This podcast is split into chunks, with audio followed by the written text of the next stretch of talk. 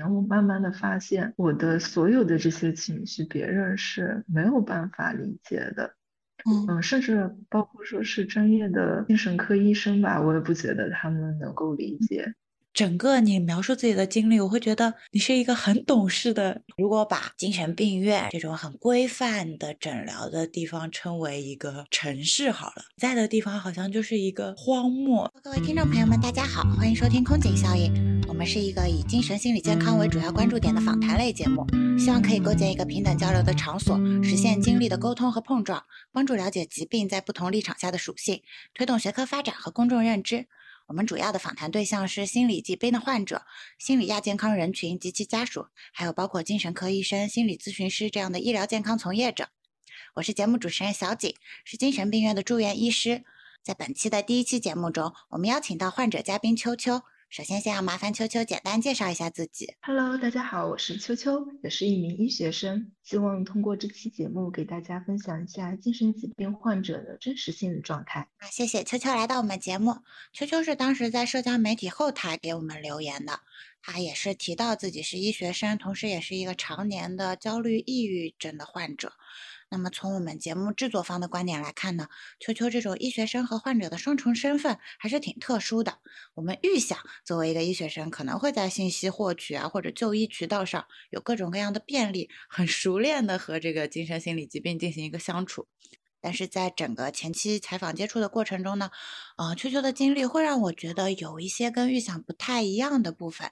那么今天节目的主题我们定在了这个抗抑郁药物上，主要是由秋秋展示一下患者角度的主观疾病的体验，同时可能也要麻烦秋秋解答一些我在客观的这种医生的视角下对你的好奇和疑问。那我们首先就来麻烦秋秋介绍一下自己诊断和服药的经历。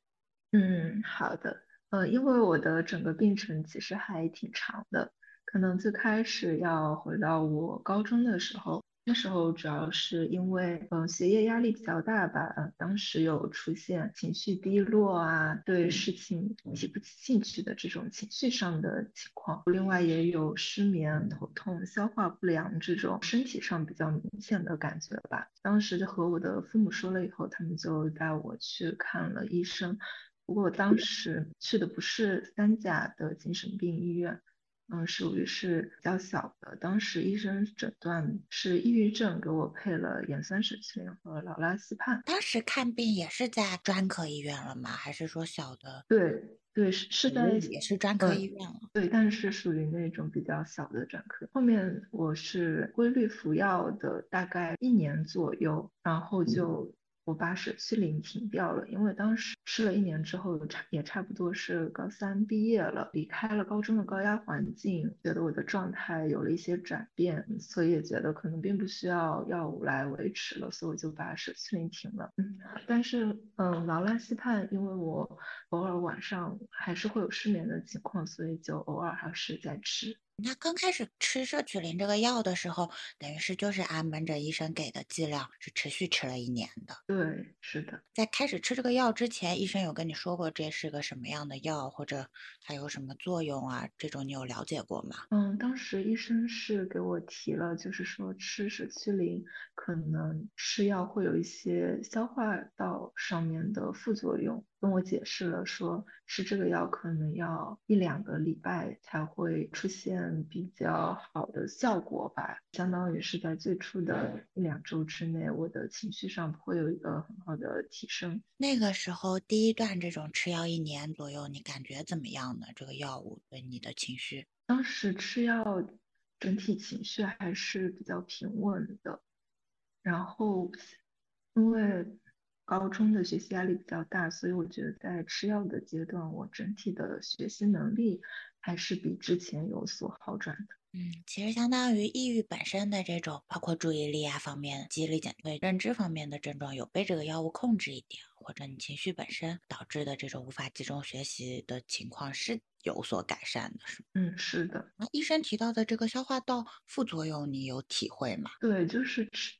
吃药吃下去会有烧灼感，是在吃药之后当天马上，就相当于比如我早上吃完药，可能我一一整个上午都会有这种感觉，但是到了下午基本上会缓。哦，你那个时候药物剂量是怎么样的？一天吃？哦，我最开始是吃半粒，然后后面加到一粒，再到后面是吃了一粒半。那在这一年中间，这个消化道的副作用有变化吗？大概是吃了四五个月之后，可能对这个副作用的体验没有那么强烈了，然后建立了一个类似于耐受这样的。对，这是第一次服药，然后后面是到了二零一九年，是我大二的那个春天吧，当时也是因为一些学业压力，又觉得有点嗯情绪波动，然后那个时候出现了一些暴食的倾向，经常会在饮食上失控，所以那时候。就又想着是不是需要不用下药物了，而且当时因为家里还留着之前医院配来的药，所以我就又开始用了舍去灵。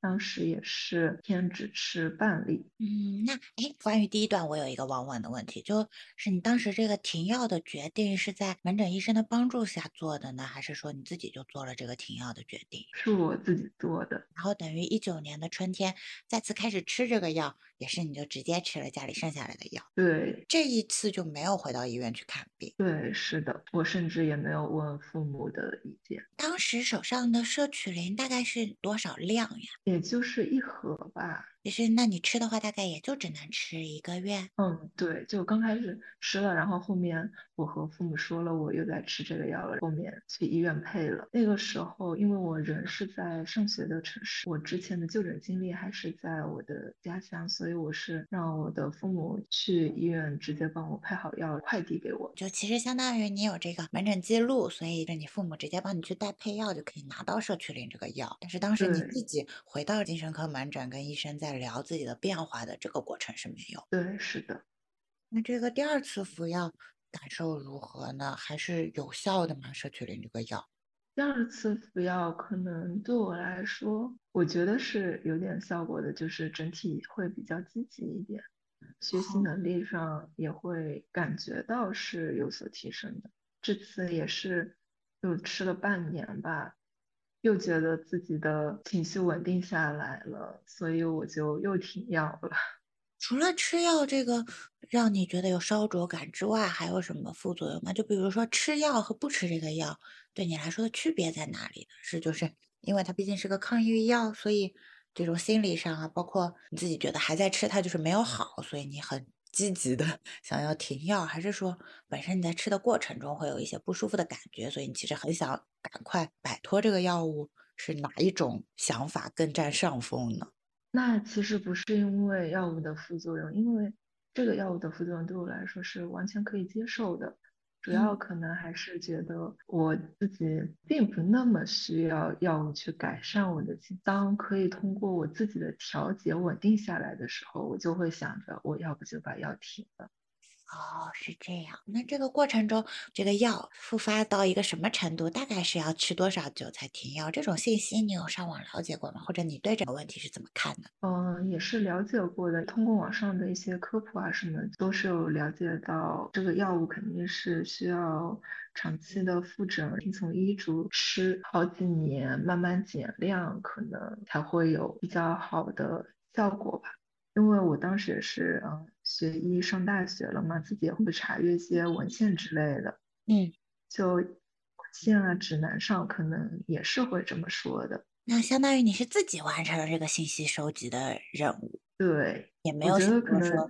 问问当地的门诊医生啊，或者哎，那你上大学的城市的精神病医院，你也没有再进行了解。对，嗯，这中间是有什么顾虑吗？嗯，可能我自己并不是特别敢去看医生吧。首先，可能医生会对于我这种擅自吃药停药的行为，可能没有医生一般是。对对，以及加上就是我不知道该怎么去完整的描述我的整个心理状态，所以嗯，还是挺排斥看医生的。嗯，其实相当于你是对症状表达能力不太自信，从而对看病这件事情也有所怀疑。高中那个时候的看病是家里人陪着的。嗯，对。那我们刚才说到这个。二零一九年第二次停药，当时也是因为学习压力解决了，就自己又把药停掉。再下一次又开始吃药是什么时候？大概是又过了一年半吧。当时是焦虑突然变得特别严重了，好几个月都是一整天二十四小时的心慌，然后会有手抖啊。以及全身突然发冷发热的这些情况，最开始是加大了我的老拉西泮的用量，基本上是每天晚上睡觉前都会吃，然后药量也加大了一些，但是可能效果并不是很好。大概这样子的情况持续了两三个月之后，焦虑越来越严重了，我就又开始吃舍曲林。当时我也是一直只吃半粒的舍曲林，然后再是这样子持续了三四个月吧，就一直效果不是很明显，焦虑特别严重。到了当时六月底，我是考完了我的期末考试，然后下定决心想着去上海经卫中心看一下。嗯，对，所以当时看了医生，做了一些量表，就说我的抑郁焦虑也是蛮严重的，所以。医生还是建议我加大舍曲林的用量的，就让我吃一粒药，因为医生说我吃半粒药其实是一种无效剂量，无法缓解我的这种症状。那等于这一次焦虑开始变严重，重新服用舍曲林也跟第二次一样，就是你自己做了这个决定，是吗？对，是的。然后我们说到这个，你去精卫中心就诊了，医生当时。嗯，听到我说我一直在服用劳拉西泮之后，他说建议我后面就不要吃劳拉西泮了，给我配了米氮平，说让我睡不着的时候可以吃米氮平。他这个把劳拉西泮减掉的动作，他有跟你做进一步的解释吗？嗯，因为其实我第一次配药。医生就和我说，劳拉西泮不能吃太久，可能会有依赖性吧。嗯，但是我其实吃了这么多年，偶尔吃，我也不知道这种偶尔吃算不算是依赖性。因为比如某几天我不吃劳拉西泮，我也是可以能睡着的。但那次医生说让我停掉了拉西泮，应该也是出于怕我有依赖性质的考虑吧。嗯，我听下来有一个。让我我要打断你了，不好意思。嗯，接下来有一个让我觉得很好奇的点，因为其实劳拉西泮这个药，它身为一个镇静、催眠、助眠的这种短效的药，它在一出场的时候，就是你一接触到它的时候，医生就跟你讲了，它不能常吃，它有一个依赖性会存在。然后反而可能是摄曲林这个药，或者这种抗抑郁类的药，比如说摄曲明、米氮平呀，它可能是以一个更推荐长期服用的形态出现在你面前的。但是你采取的行动，好像对劳拉西泮这个药的整体的接受度会比摄取量要更高。对，因为我状态好的时候，我觉得我不吃劳拉西泮是能够睡着的。那我的思维就是，如果说我某天真的情绪状况好了之后，我一定能够很快就戒到戒掉劳拉西泮。哦，就是有一种莫名的自信。就其实说。这个，因为它是一个短的药，你其实可以根据你当天的情况，你自己决定吃或者不吃，而且也没有人要求你一定要按时吃，所以会让你对你更有掌控感一点，是这种感觉吗？嗯，对，是这样的。那吃下去这个药，你主要是睡不着的时候吃的吗？嗯，是，嗯，是这个情况。那我们 再回到你这个经历本身，我们现在是讲到你在精卫中心配了米氮平这个药，嗯。米氮平这个药，它的催眠效果对我来说特别特别好。我基本上吃四分之一粒，我就可以连续睡，嗯，十二个小时都不够。嗯，就是会一直躺在床上一直睡觉。所以这个药对我来说还是蛮影响正常的生活、工作和学习的。嗯，所以我后面我吃了大概。三四次之后，就慢慢的放弃了这个药。嗯，这个决定也是你自己做的，有没有回去跟转跟医生反馈？那当时你的服药方案是怎么样？后面我就是舍曲林每天吃一粒，稳定的在吃，然后劳拉西泮还是和之前一样。不过当时我吃舍曲林一粒的剂量的时候，基本上晚上其实并不需要吃劳拉西泮，我就可以睡得还挺好。嗯。那你后面大概是什么时候又把这个药停掉了？后面其实就是在那个寒假的时候出现了一些感情上的问题，当时我是受到了特别特别大的打击吧。就属于是自暴自弃了，然后就放弃吃药，然后让我的情绪陷入了一个非常低谷的一个状态。哦，是这个情况。那其实相当于这一次并不是因为情况好转了才把药停掉的。嗯，是的。大概是什么时候呀？这次停药是发生在就是在去年的二月份，二二年二月份。对。后面的整个情绪状态主要是一个什么表现呢？二月份以后。嗯，当时是抑郁比较严重，每天哭，然后觉得自我没有任何的价值，会给身边的人带来一些负担。然后当时其实也有一些比较悲观的观念吧，可能甚至会有一些轻生的想法。嗯，那这个你给周围人带来了负担的概念是你自己想的，还是说你实际上接到了这种信号？就可能包括这个情感事件发生的时候。嗯，那其实身边人倒没有给我这种想法，只是我自己觉得我确实是，包括有时候情绪太悲观，做事情不积极，会给我的父母啊、我的朋友啊带来一些负担。哦，那你情绪状况很差这件事情，你把这个社群铃停掉以后，当时有人在你身边关心你啊，或者怎么样，就全靠自己。对，其实相当于是。靠我自己的，因为我的最好的朋友他和我也不在一个城市，只会在最开始的一周内我找他聊了几次天，后面觉得一直这样找对方倾诉也会给对方带来太大的负担，所以后面也没有选择去和他倾诉了。啊，到现在其实过了一年两个月，最近的情绪状况还可以吗？其实还可以，我觉得相比去年，我自己能感觉到是有在慢慢改善的吧。不过，一些焦虑的躯体症状还是会存在，嗯，经常心慌啊，或者是突然间觉得非常的恐慌。那你自己对现在的状态总结起来，你觉得是好还是不好呢？那其实还是不太好的。但是你就是没有尝试再去就诊或者吃药了，是吗？嗯，是的。这是因为什么原因呢？你也说了自己状态不是很好，可能是因为。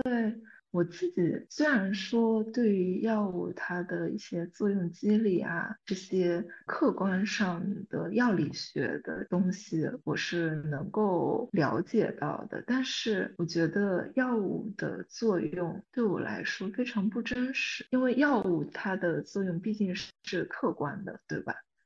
但是它的客观作用对于我的感受是体现在主观上的，那就会让我觉得我的这种情感体验竟然会被一种客观的东西控制啊！我会觉得这种是不是相当于是像那种止痛药，它并不是从根本上解决问题，这会导致我并不是很相信药物的作用。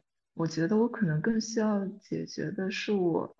自己性格或者认知上存在的一些问题吧，就会有一种治标不治本的感觉在。你觉得？对，是的。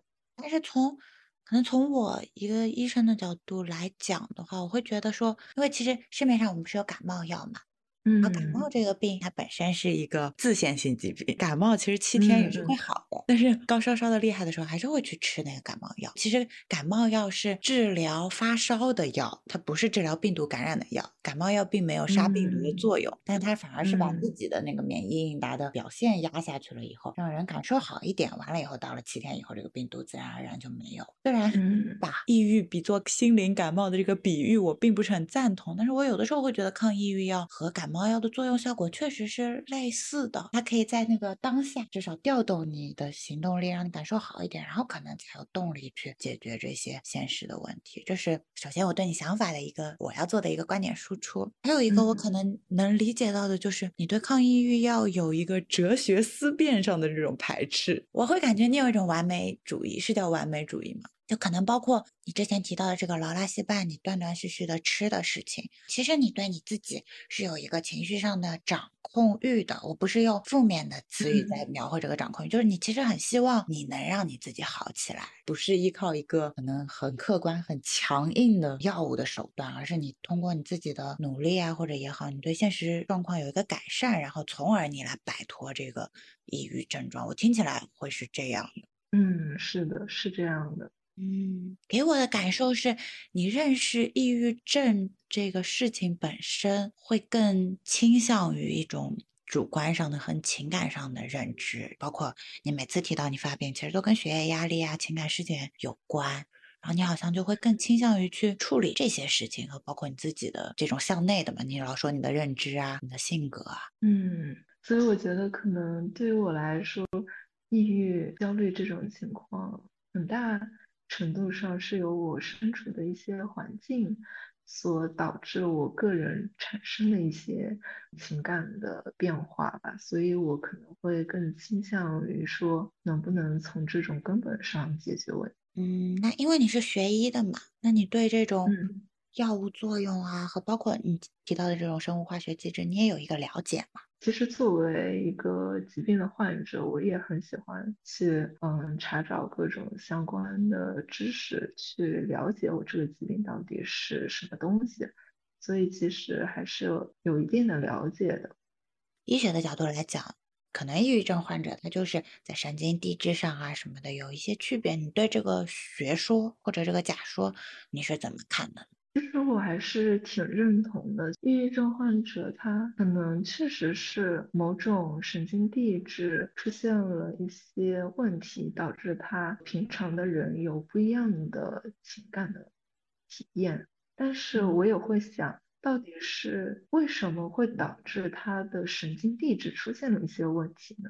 嗯。就其实相当于从你个人的角度来讲，再往上追溯归因，你还是会归到这个环境方面啊、经历方向上。对，那我有一个问题，在你把药物作为一个次选的止痛药的方案上，同时，你在这种对环境的改善，包括你说你对自己认知的改善上，你是怎么做努力的呢？其实说起来，我也并没有做过太积极的努力吧。嗯，我也是经常会看一些科普啊，或者说是一些社交软件上的大家的分享，很多人提出说可以通过做瑜伽、做运动，以及培养一些自己的兴趣爱好。通过这些方法来，嗯，改善自己的情绪吧。但是我个人的一些执行力啊、毅力啊，好像还没有能够支撑我培养一个兴趣爱好，所以我只能说是短暂的尝试过，比如说去操场跑步，去琴房偶尔去练琴，这样的尝试过，但是没有能做到长期的坚持。嗯。我这我又有两个想法。第一方面，我觉得你如果在一个抑郁发作的状态下的话，你本身的这种精力上的减退和兴趣的减退，你就是比较难做这些事情的。然后我觉得，嗯，你在这个抑郁症的诊断底下，还短暂的尝试过，在我看来就是一件很了不起的事情了。然后我还在想一个事情，就是可能小红书上什么的这些行为上的建议，可能更多是面向症状再轻一点的人，或者没有这种精神科诊断的人，我会这样觉得，对他们的改善会更好一点。同时，你每次形容这种，都会给我一个感觉，我还是觉得你有一个向内的负性认知，可能也是你提到的，你说你性格上的跟这个疾病有关的这种矛盾点所在。之前提到你说你要去看门诊的时候，很害怕自己描述不清你的症状。还有就是你说，哎，你想尝试这一些，但是你做不到，是因为你个人毅力的问题？我觉得不是，哎，一方面有这个疾病的问题在这当中，还是向内的东西太多了。然后试着可以把它稍微往外放一放。状态不好的时候，吃吃这些抗抑郁药啊，虽然可能会让你感觉不真实，但可能眼下你需要解决的，包括是学业上的问题啊什么的，在这种状况下先 解决掉一点。可能也比一下子庞大的去面对那么多问题可行性更高一点。嗯，这样也挺有道理的。但是你听到这种道理，你会怎么想呢？怎么说呢？嗯，道理我都懂，然后做起来又是另一回事了。就会有这种感觉。那你有想过找一个心理咨询师啊，或者心理治疗方面的这种服务去接触一下？嗯，其实也是想过的，但我对心理咨询这一个领域的东西，嗯，并不是特别的了解以及相信吧。哦，就虽然，嗯，我们也是，嗯，之前上课也学学到过一些心理的治疗方法，比如什么。认知疗法、森田疗法之类的，嗯，但我可能可能是因为我没有深入了解，所以我对这些心理治疗的方法也并不是，也是抱有一个怀疑的态度吧。那在这件事情上，对症抑郁、焦虑情绪的过程中，你有想过再去跟别人求助啊，或者接下来的？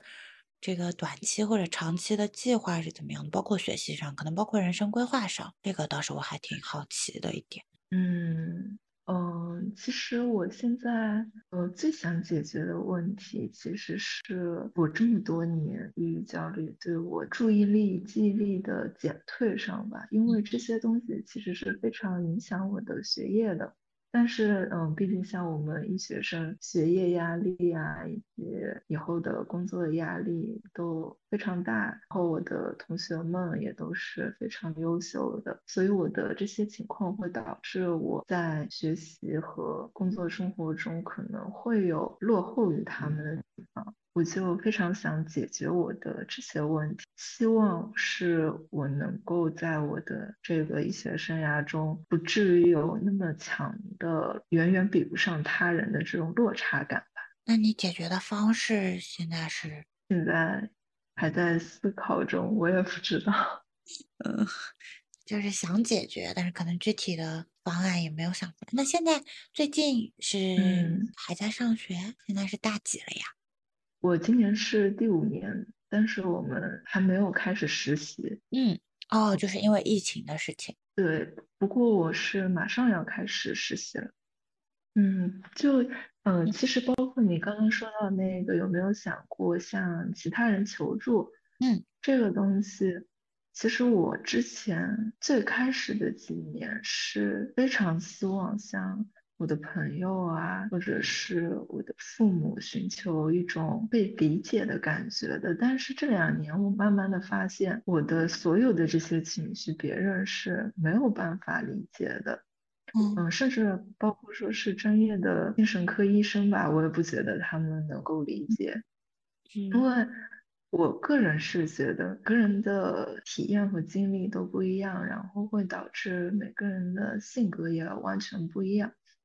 嗯，所以我和他们在诉说我对一件事情的体验的时候，他们是没有办法带入说设身处地的考虑到我到底是怎么样的一个感受的。像我的朋友们诉说我的体验的话，他们最多能做的就是安慰我，或者说是陪在我身边给我鼓励。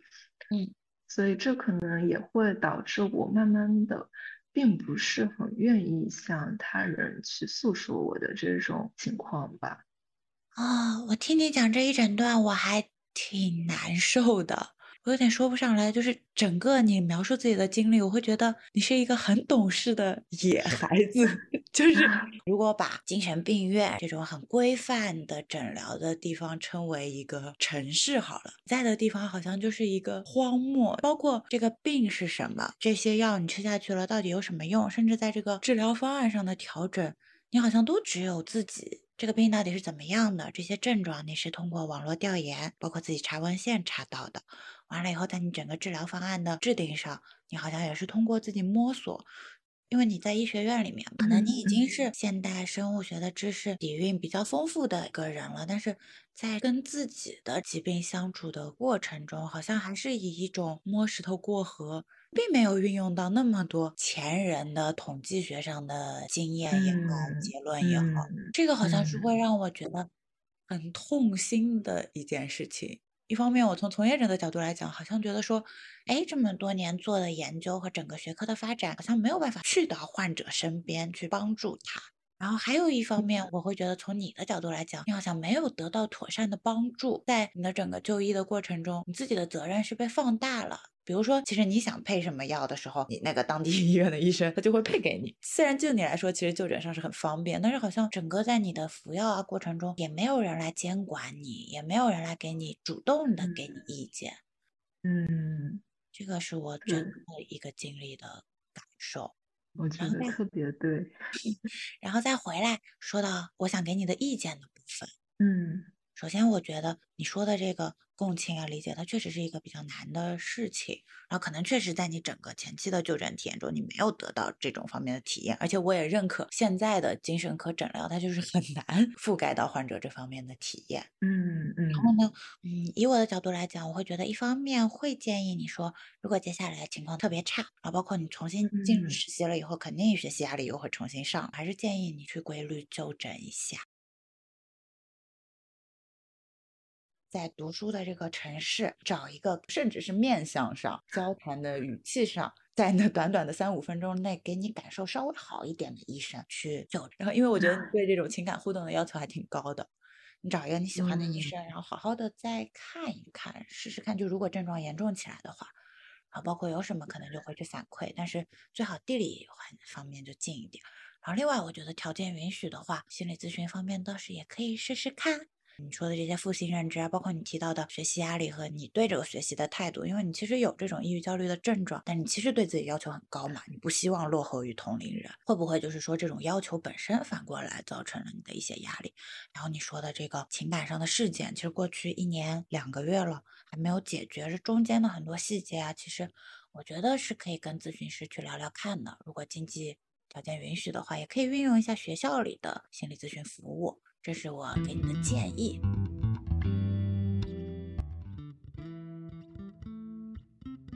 我们的第一期节目顾了一下秋秋的诊疗经历，在这个过程中体现到了一个他对药物的排斥态度，然后最后是给出了一些我的反馈和建议。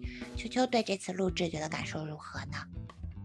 我觉得通过和你的这样子的一个聊天，我首先是能够梳理了一下我自己的情况，嗯，把我的一些体验，可能我平时只能在脑海里想的，但是这次我能够表达出来。不仅是讲给你听，也是能够讲给大家听。然后你的一些反馈也会让我重新从一个新的视角，或者说，呃，某些我平时不太重视的角度去思考一些我自己的问题。嗯，我觉得还是很有收获的。嗯，那也谢谢你来我们节目分享经历。有愿意来参与我们录制对谈的听众朋友呢，也可以在各个平台私信联系我们。下一期节目呢，是我和节目编导夏虫的一期对谈，暂定也是我们各自对服药依从性这个药物的主题做一个调查，然后在节目中分享我们的调查结果。那如果对接下来的节目感兴趣，不妨在小宇宙中订阅空警效应，你也可以在小红书、微信公众号等平台搜索“空警计划编辑部”，我们会不定期的更新播客制作过程中的近况。那么我们就下期节目再见啦！